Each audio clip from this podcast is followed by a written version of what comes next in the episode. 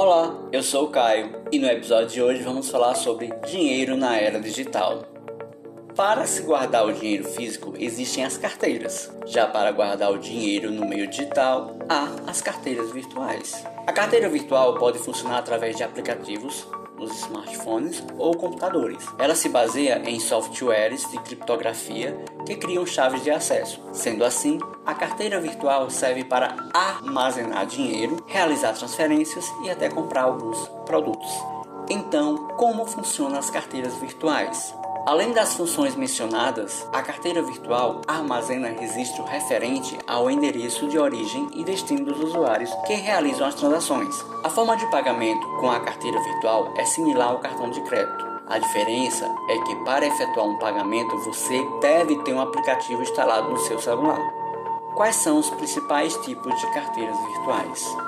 Temos as carteiras virtuais para smartphones, que é uma solução prática e rápida para transações de criptomoedas em função de sua mobilidade. Isso porque elas operam em aplicativos instalados no seu dispositivo. Além disso, através dos QR Code, é possível autorizar uma transação. Portanto, é necessário verificar quais os melhores aplicativos e se proteger de alguns golpes. Carteiras virtuais de desktop. A principal diferença entre as carteiras para smartphones e desktop é que, na segunda, as chaves privadas ficam gravadas no disco rígido da máquina. Por isso, ela é uma opção mais segura. Afinal, o computador é que armazena os dados.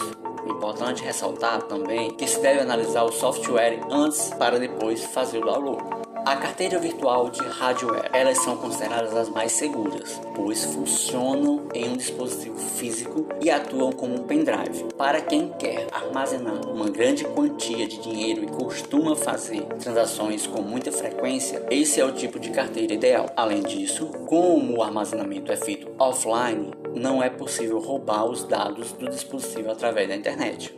Carteira virtual online. Por último, as carteiras online são as ideais para quem procura praticidade. A chave privada fica armazenada online, ou seja, na nuvem. Portanto, para acessar, basta inserir login e senha. Quais são as principais carteiras atuando no Brasil? Existem várias carteiras digitais que estão ficando cada vez mais fortes no setor. São elas, por exemplo, PagSeguro, PicPay, PayPal, Mercado Pago, entre outros. Vale dizer que não é preciso pagar nada para abrir uma conta em qualquer uma dessas carteiras. O procedimento é simples, basta inserir moedas virtuais e começar a fazer as transações. Em primeiro lugar, o dinheiro armazenado na carteira virtual se chama criptomoedas. Esse sistema oferece as mais seguras transações financeiras e atua melhor contra fraudes.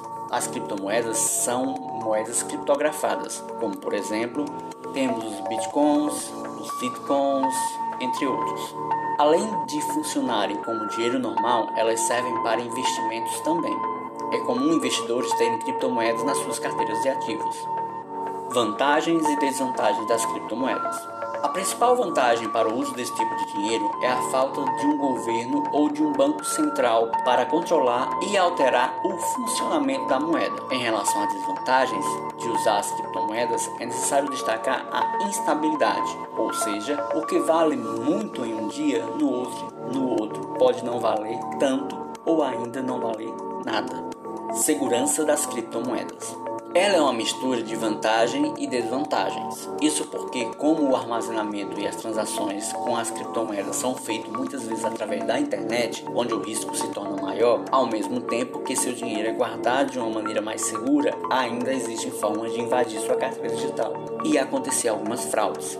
Portanto, com essas informações você pode avaliar se vale a pena e qual é o melhor tipo de carteira virtual para você. Se gostou desse podcast, acesse o nosso blog administraçãoconexãocafé.blogspot.com. Lá você vai encontrar mais informações sobre o tema. Tivemos como referência a Revista Brasileira de Administração. Nos siga no Instagram, arroba Conexão com Café e até o próximo podcast.